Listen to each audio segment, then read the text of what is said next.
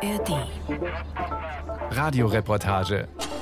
Authentisch, lebendig, nah dran.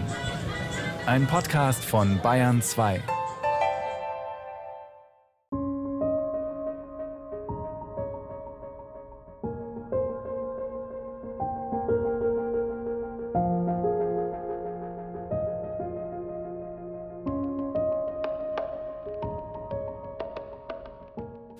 Gefühl zu wissen, dass die Medizin es irgendwie noch nicht geschafft hat, mein Kind zu heilen, das macht einem unglaubliche Angst. Diese Angst, die ist einfach immer da. Du denkst immer dran. Das ist immer präsent. Ramona Schürf hofft, dass ihr krebskranker Sohn bald endlich gesund wird. Hoffnung ist da, aber auch Angst. Wie gehen kinderonkologische Kliniken vor, um die Angst zu mindern und der Hoffnung Recht zu geben, um künftig noch mehr krebskranke Kinder zu heilen? Welche Hindernisse müssen sie dabei überwinden? Die Behandlung von krebskranken Kindern ist ein ständiges Suchen nach der besten Therapie. Und auf kinderonkologischen Stationen finden nicht nur medizinische Behandlungen statt. So, jetzt pass auf. So, Hallo. Hallo. Hörst du uns über Ja. den Avatar? Ja? Ja? Also jetzt. Der zehnjährige Moritz sitzt in einem Raum der kinderonkologischen Tagesklinik München-Schwabing und blickt in die Augen seines Avatars. Dieser Roboter sieht mit seinem weißen, kegelartigen Körper aus wie ein Gespenst in der Größe eines Kuscheltiers.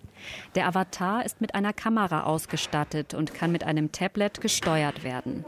Über den integrierten Lautsprecher erklärt die Kliniklehrerin, wie das funktioniert. So, und jetzt meldet sich der Moritz. Dann sieht es die Lehrerin und dann kann sie dich aufrufen. Mithilfe dieses Roboters kann Moritz bald am Schulunterricht seiner Klasse teilnehmen, vom Krankenhaus aus. Denn Moritz hat Krebs, ein sogenanntes Osteosarkom, einen bösartigen Knochentumor. In der kinderonkologischen Klinik ist er seit August in Behandlung. Das Therapiekonzept für den Zehnjährigen besteht aus verschiedenen Pfeilern, sagt die Oberärztin Dr. Katja Gall. Und zwar aus Chemotherapie und wir nennen das Lokaltherapie. Das ist in den allermeisten Fällen eine Operation. Da wird vor der Operation erstmal Chemo gemacht, um den Tumor möglichst kleiner zu machen, besser operabel. Dann kommt eine Operation, wo möglichst der ganze Tumor entfernt wird. Und anschließend an die Operation kommt nochmal eine Chemotherapie über fast ein Dreivierteljahr, um Tumorzellen, die sich im restlichen Körper befinden, einfach abzutöten. Dabei wechseln sich sogenannte Chemotherapieblöcke in der Klinik mit kurzen Phasen zu Hause ab. Gerade jetzt, in der Zeit vor der Operation, verbringen Moritz und seine Mutter sehr viel Zeit im Krankenhaus. Sind mal länger da, mal kürzer, zwischenzeitlich, auch wegen Fieber. Dann kommt man nochmal. Also, wenn man mal fünf Tage am Stück zu Hause ist, ist das sehr viel. Diese Woche müssen sie sogar am Wochenende in der Klinik sein, erzählen Moritz und seine Mutter dem 22-jährigen Klinikerzieher Felix Till, mit dem sich die beiden gut verstehen. Schönes Wochenende. Ja, wir sind morgen früh wieder da. Seid ihr morgen früh wieder da? Wir dürfen stationieren. Aber für dich als kleinen Sportfreak, Fußball-Bundesliga läuft, Formel 1 läuft. Fachsimpeln über Fußball und Co. Für Felix Till und seine Kolleginnen vom psychosozialen Team ist es wichtig, dass sich auf der Kinderkrebsstation nicht immer alles nur um die Krankheit dreht. An die Psychologin Julia Billy können sich Kinder und Eltern mit Ängsten und Sorgen wenden, aber auch mit alltäglichen Fragen. weil man sich ja so von Tag zu Tag einfach mit der Familie so durchhangelt, ja, und schaut, okay, wo drückt vielleicht heute der Schuh oder ist heute ein guter Tag, dann spricht man auch einfach mal über gute Sachen und nicht über die Erkrankung, sondern dass man auch sagt, Mensch, den Fokus mal auf andere Sachen legt, was vielleicht vor der Erkrankung schön war oder was man sich für Ziele für nach der Therapie setzt. Die Kinder werden von einem großen Team aus Psychologinnen, Pädagogen, Kunst- oder Musiktherapeutinnen und natürlich Ärztinnen und Pflegern begleitet. Die Vernetzung der verschiedenen Berufsgruppen ist für eine optimale Betreuung essentiell, betont Dr. Gall. Medizin mit Kindern und vor allem mit Kindern mit Krebs ist was, was personalaufwendig ist und was auch wichtig ist für die Eltern, dass dieser Aufwand auch betrieben wird. Also wir brauchen einfach dieses große Team, das sich um diese Kinder kümmert. Die sollen ja möglichst wenig langfristige Nebenwirkungen sowohl medizinisch als auch psychisch haben und sollen ja auch wieder integriert werden. Das heißt, da gibt es ganz, ganz viele Berufsgruppen, an die man vielleicht gar nicht denkt als allererstes, die ganz wichtig für uns sind. Das ist unser Tagesraum. Hier sind morgens immer die Morgenbesprechungen. Dann ist es aber auch ab dem Moment eigentlich völliges Patientenzimmer. Also wir als Pädagogen machen hier ganz viel teilweise. Für den Erzieher Felix Till ist der Tages- und Spielraum eines der Herzstücke der kinderonkologischen Station. Durch die Fenster scheint die Sonne auf einen großen Holztisch, um den viele bunte Stühle stehen. Hier finden Besprechungen des Pflegeteams, manchmal auch Arztvisiten statt. Aber in erster Linie gehört der Raum den Kindern. Wir haben einige Regale voll mit Spielzeugen für jede Altersklasse. Wir hängen Werke von den Kindern aus, da hängt eine Schlange, die habe ich mit dem Kind zusammen gebastelt aber auch Bilder von den Kindern in so speziellen Rahmen, die die Kinder in ihrer Therapie gemalt haben. Einfach aber auch so zwei rote Sofas, wo man sich darauf entspannen kann. Bei den Kindern besonders beliebt sind die Spielküche und die Spielzeug-Elektroautos in verschiedenen Größen. Hier tobt meistens das Leben, sagt Felix Till. Heute ist es eher ruhig. Denn ein kleiner Patient, der eigentlich fast jeden Tag im Spielzimmer zu finden ist, ist heute nicht da. Der fast zweijährige Johann. Er ist auf der kinderonkologischen Station für seine Lebhaftigkeit bekannt und verbreitet viel gute Laune. Aber momentan schläft er in seinem Patientenzimmer. Denn die Hochdosis Chemotherapie, die er gerade bekommt, schwächt seinen kleinen Körper. Mit einer Infusion im Arm und einem Schlauch in der Nase liegt Johann zwischen Kissen und Kuscheltieren. Seine Eltern sitzen neben ihm am Krankenbett. Johann hat ein sogenanntes Neuroblastom, eine Krebserkrankung des Nervensystems. Seit April ist er in der Kinderklinik München-Schwabing in Therapie. Während der vorherigen sechs Chemotherapieblöcke hat er nicht so viel geschlafen, erzählt seine Mutter, die gerne anonym bleiben möchte. Und in diesem Block ist es jetzt aber extrem, weil die Dosis so hoch ist, dass auch das Knochenmark kaputt geht. Und da gibt es eben eine bestimmte Zeit, bis die Zellen wieder wachsen, die jetzt überbrückt werden muss. Das sind 10 bis 20 Tage. Und das macht ihn jetzt auch so kaputt, weil die Dosis einfach so hoch war. Und jetzt hat er natürlich momentan eine Magensonde als Unterstützung, vor allem für die Medikamente. Das lässt ihn dann natürlich schon, schon krank aussehen, aber wenn wir zu Hause sind oder wir draußen sind und eine Mütze auf hat, dann sieht das noch gar keiner, dass er überhaupt sowas hat. Weil er einfach total gut drauf ist, genauso Roller fährt wie alle anderen Kinder auch. Natürlich dürfen wir nicht mit anderen Kindern auf den Spielplatz gehen, aber wenn mal keine Kinder da sind, dann gehen wir da auch hin und schaukeln und machen alles, was andere Kinder auch in dem Alter machen. Um Johanns sensibles Immunsystem zu schützen, lebt die Familie während der Krebstherapie relativ isoliert. Wenn die Hochdosis Chemotherapie überstanden ist, steht um Weihnachten herum noch eine Bestrahlung ohne Klinikaufenthalt auf dem Behandlungsplan. Anschließend folgt eine etwa sechsmonatige Immuntherapie. Wenn Johann wie jetzt stationär behandelt wird, übernachten seine Mutter und sein Vater abwechselnd bei ihrem Sohn im Krankenhaus. Man akzeptiert es als Normalzustand, dass man lange und oft hier ist. Natürlich ist die Betreuung gerade von den ganzen Pflegekräften sehr intensiv und man fühlt sich auf jeden Fall auch in guten Händen, dass man, wenn man Hilfe braucht, natürlich auch die Hilfe bekommt und dass auch sehr, sehr viel Erfahrung da ist im Umgang mit der Behandlung von den Kindern, aber auch natürlich von den verschiedenen Krebsarten. Dass Kinder wie Johann rundum auf hohem Niveau versorgt werden können, medizinisch, aber auch pädagogisch oder psychotherapeutisch, ist keine Selbstverständlichkeit, sondern stellt kinderonkologische Kliniken immer wieder vor Herausforderungen. Dr. Irene Teichert von Lüttichau, Privatdozentin und Leiterin des Schwerpunkts Kinderonkologie an der Kinderklinik München-Schwabing, bemängelt, dass wir gezwungen sind, viele Dinge, die eigentlich auch vom Gesetzgeber, von den kinderonkologischen Zentren gefordert werden, zum Beispiel an Personal, dass wir die über die Regelversorgung gar nicht finanziert kriegen, über die Träger, sondern dass wir die über Spendengelder von Elterninitiativen finanzieren müssen. Und das ist ein Zustand, der eigentlich schwer akzeptabel ist.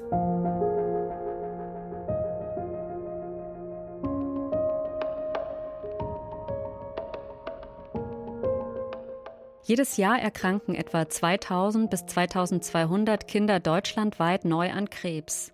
Im Vergleich zu ca. 500.000 Neuerkrankungen bei Erwachsenen sind die Fallzahlen also relativ niedrig. Und trotzdem, um diese Kinder bestmöglich behandeln zu können, braucht es viel Kooperation. Eine enge Zusammenarbeit der verschiedenen Berufsgruppen, aber auch eine Vernetzung der Forschung. Seit den 1970er Jahren führen kinderonkologische Kliniken in ganz Deutschland, aber auch international gemeinsam Studien durch, sagt der Kinderonkologe Professor Selim Korbazioglu vom Universitätsklinikum Regensburg. Wohl wissend, dass wir weder in einem einzigen Zentrum oder auch nur in wenigen Zentren so viel Erfahrung sammeln können, dass wir eine generelle Therapieempfehlung aussprechen können. Und hier ist natürlich wichtig, eine enge Kooperation anzustreben, damit diese Patienten eine Chance haben, behandelt zu werden, ohne dass sie ins Ausland reisen müssen. Denn auch wenn inzwischen ein Großteil der Kinder mit Krebserkrankungen geheilt werden kann, sind die Heilungschancen bei etwa 15 bis 20 Prozent der Erkrankten weniger gut. Dazu zählen unter anderem Kinder, bei denen die gängigen Therapiemethoden bislang nicht greifen. Hier besteht Forschungsbedarf.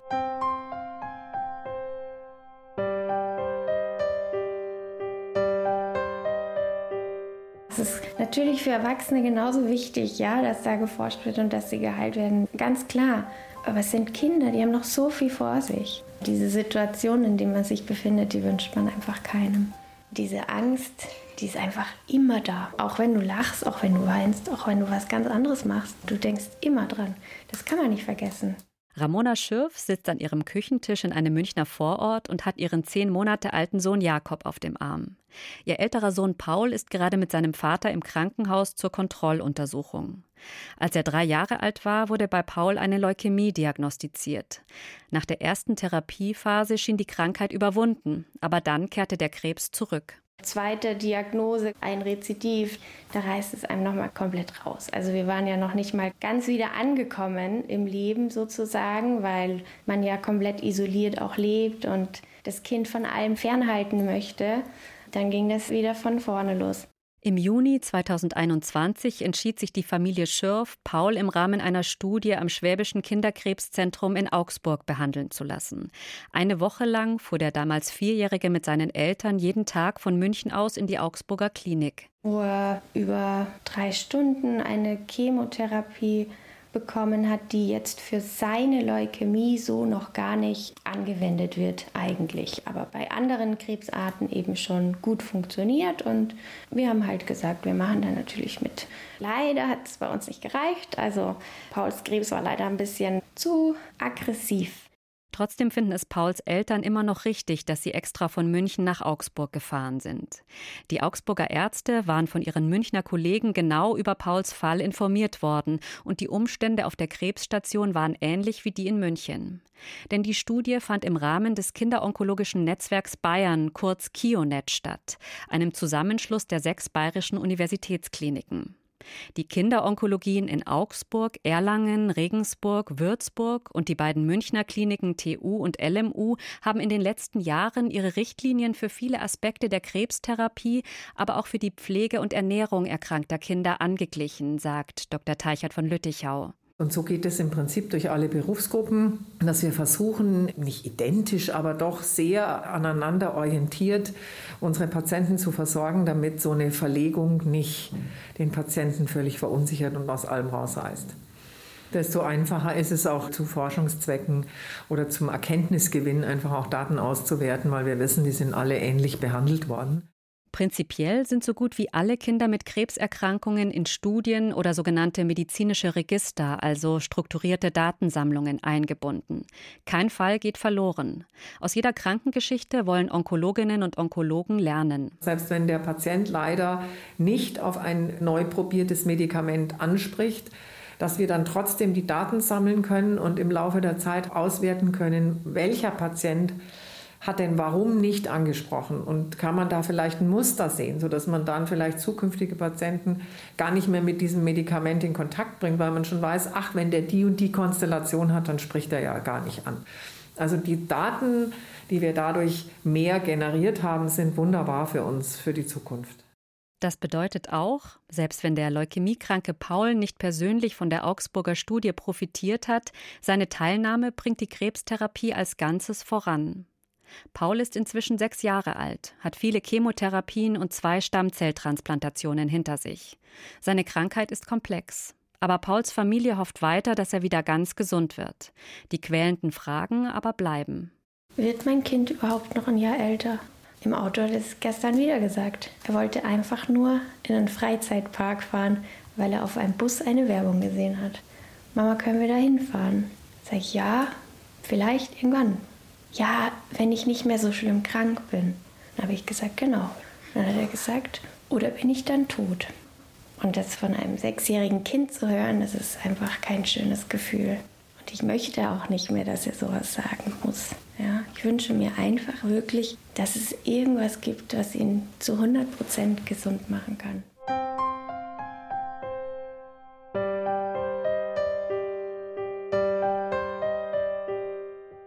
Mehr krebskranke Kinder heilen zu können, braucht es vor allem noch mehr Forschung. Für Pharmafirmen ist die Kinderonkologie allerdings wenig interessant, so die Onkologin Irene Teichert von Lüttichau. Die Kinder fallen immer durch die Ritzen, weil halt klein, weil halt wenig. Und das ist für die Pharmaindustrie nicht wirklich interessant, für so wenige Kinder Zulassungsstudien zu machen, weil es unglaublich teuer ist und im Endeffekt nicht so richtig viel dabei rauskommt, weil halt, wenn ich 30 Kinder behandle, mit einem speziellen Tumor, dann habe ich jetzt als Pharmafirma nicht so viel gewonnen davon.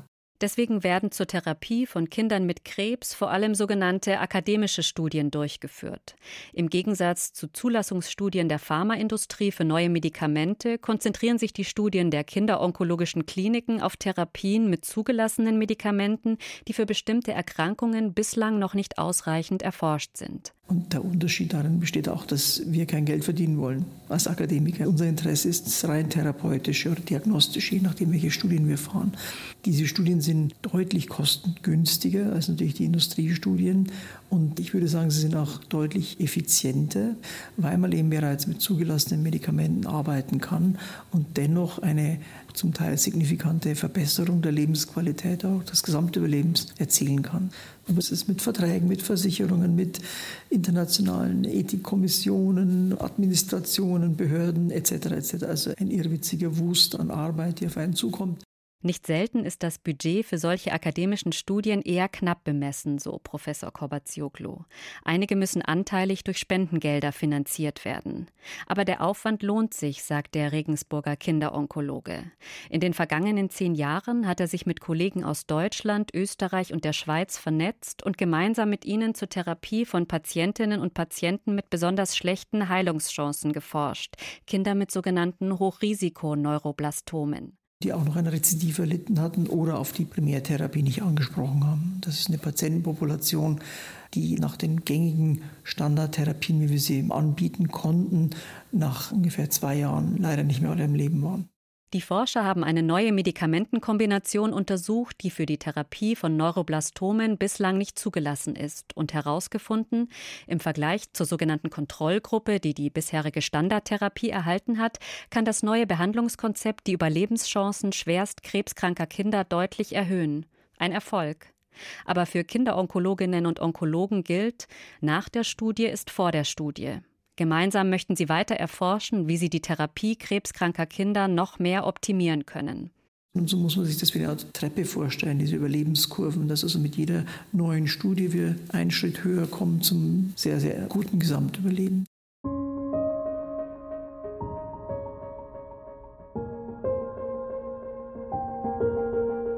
Dass auch krebskranke Kinder mit schlechten Heilungsprognosen wieder gesund werden können, zeigt die Lebensgeschichte von Volker Hofer. Im Alter von zwölf Jahren erkrankte er an einem sogenannten Ewing-Sarkom in der linken Hüfte, einem seltenen bösartigen Knochentumor. Rezidive, also Rückfälle der Erkrankung, überleben viele Betroffene nicht. Sieben Jahre lang, seine ganze Jugendzeit, kämpfte er gegen den Krebs. Die Therapieschemata haben sich geändert zwischendurch. Also es waren neue Leitlinien, neue Versuche, auch einfach. Irgendwann ist es sehr individuell geworden, weil es, glaube ich, nicht viele Patienten mit Ewing-Sarkom gibt, die nach zwei Rezidiven noch leben. Volker Hofer hatte drei Rezidive. Was ihm während der Behandlungsphasen besonders zu schaffen machte, waren die Nebenwirkungen der Chemotherapie, erinnert er sich, vor allem die Übelkeit.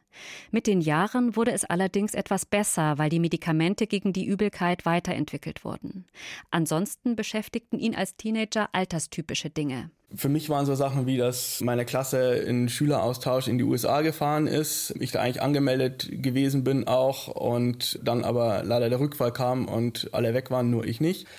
Oder dass meine Freunde halt im Freibad waren und ich nicht. Und auch dieses Gefühl der Lebensbedrohung hatte ich nicht. Für ein Kind ist das, glaube ich, zu komplex. Das ist nicht vorstellbar, dass einen das jetzt töten könnte. Volker Hofer wurde wieder gesund. Im Alter von 19 Jahren hat er den Krebs besiegt. Das ist jetzt 17 Jahre her. Er hat Medizin studiert, ist Vater von zwei Kindern geworden und arbeitet inzwischen als Anästhesist am Klinikum rechts der ISA in München, wo er selbst im Rahmen der Krebstherapie mehrfach operiert wurde. Heute ist er immer wieder als Arzt bei Operationen krebskranker Kinder dabei. Wo ich mal so zwischen den Stühlen stehe, oute ich mich oder oute ich mich nicht den Eltern gegenüber. Meistens mache ich es und es wird in der Regel sehr, sehr positiv aufgefasst, weil die Eltern sich freuen zu sehen, dass es ein Leben danach geben kann. Volker Hofer ist sich nicht sicher, ob er wegen seiner eigenen Krankheitsgeschichte Arzt geworden ist. Er kommt aus einer Medizinerfamilie und hätte sich vielleicht so oder so für diesen Beruf entschieden, erzählt er noch. In der Therapie von Patientinnen und Patienten mit einem Ewing-Sarkom hat sich seit seiner Erkrankung einiges weiterentwickelt. Es gibt inzwischen beispielsweise sogenannte gezielte Krebsmedikamente zur Behandlung von Betroffenen mit Rezidiven. Außerdem wird auch hier in internationalen Studien die Effektivität neuer Medikamentenkombinationen erforscht. Volker Hofer ist heute 36 Jahre alt und engagiert sich ehrenamtlich für die Belange von ehemals oder aktuell an Krebs erkrankten Kindern. Besonders am Herzen liegt ihm die Frage, wie Menschen, die als Kinder oder Jugendliche Krebs hatten, im Erwachsenenalter unterstützt werden können. Betroffenen und ihren Familien will er mit seiner Lebensgeschichte Mut machen. Es ist eine sehr, sehr schwierige Zeit, die einem viel abverlangt. Und man hadert sicher zwischendurch mit sich, mit seinem Leben der Erkrankung. Aber es lohnt sich, Ziele zu haben und es dafür durchzuziehen. Ich glaube, das ist was, was man in der Situation nicht vergessen sollte. Es ist eine Scheißzeit, aber es lohnt sich, sie zu überstehen. Habt ihr gerade Zeit? Ja, natürlich. Super. So, wir brauchen einen Sirup Also meine Frau hätte gerne was mit Mango. Auf dem Gang der kinderonkologischen Station München-Schwabing bestellt Johanns Vater einen Drink. Mango haben wir leider nicht. Leider nicht. Aber wir haben hier zum Beispiel Maracuja, Oh ja, das klingt doch sehr gut. Orange, Ananas. Ich glaube so Curacao und so ein bisschen von dem Maracuja. Okay, ja, gerne. Das wäre doch super. Und Eis auch? Ja.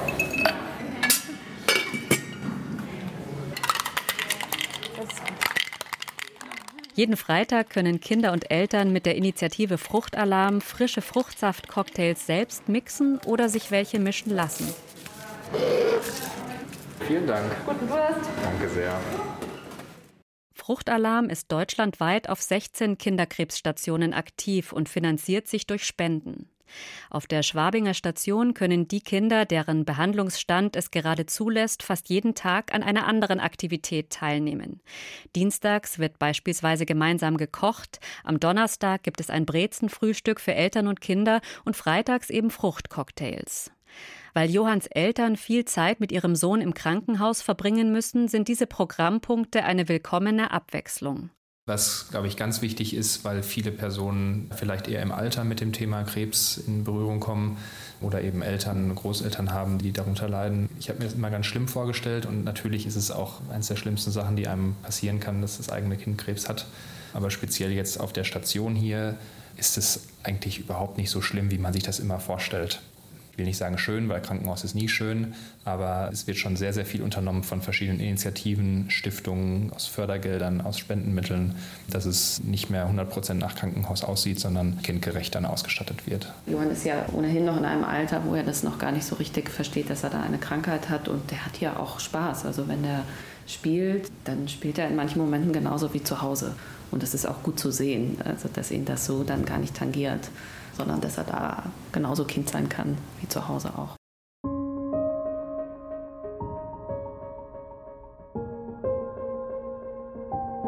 Um Kinder mit Krebserkrankungen kindgerecht und auf dem höchsten medizinischen Niveau behandeln zu können, braucht es genug Personal und eine enge Vernetzung in Therapie und Forschung. Und das kostet Geld. Dass nicht nur Zusatzangebote, sondern auch gesetzlich vorgeschriebene Leistungen wie Personalkosten für Psychologinnen zum Teil durch Spendengelder finanziert werden müssen. Dass akademische Studien durch begrenzte Budgets und bürokratischen Aufwand erschwert werden, finden die Kinderonkologen Irene Teichert von Lüttichau und Selim Korbazioglu bedenklich. Denn Ziel muss es in ihren Augen sein, so viele krebskranke Kinder wie möglich zu unterstützen und zu heilen. Ich glaube, es ist eine grundgesellschaftliche Entscheidung, ob wir uns Kinder leisten wollen und ein Gesundheitssystem für unsere Kinder auf dem hohen Niveau, ob wir uns das leisten wollen oder nicht, weil das ist kein Profitunternehmen. Eine Kinderklinik wird nie ein Profitunternehmen sein. Und es darf es auch nicht sein. Es darf die Überlegung, ein Kind zu behandeln, nicht durch wirtschaftliche Faktoren geprägt sein. Wir können viele heilen, aber wir können nicht alle heilen. Hoffentlich bald, aber noch nicht. Und ich denke, die Kinderonkologie ist sicher die Disziplin, die es aufgrund auch der Biologie dieser Erkrankungen sehr, sehr früh schaffen wird, einen Großteil dieser verbliebenen Patienten in den nächsten Jahren doch heilen zu können. Für uns gilt nur die Heilung als einziges akzeptables Ziel.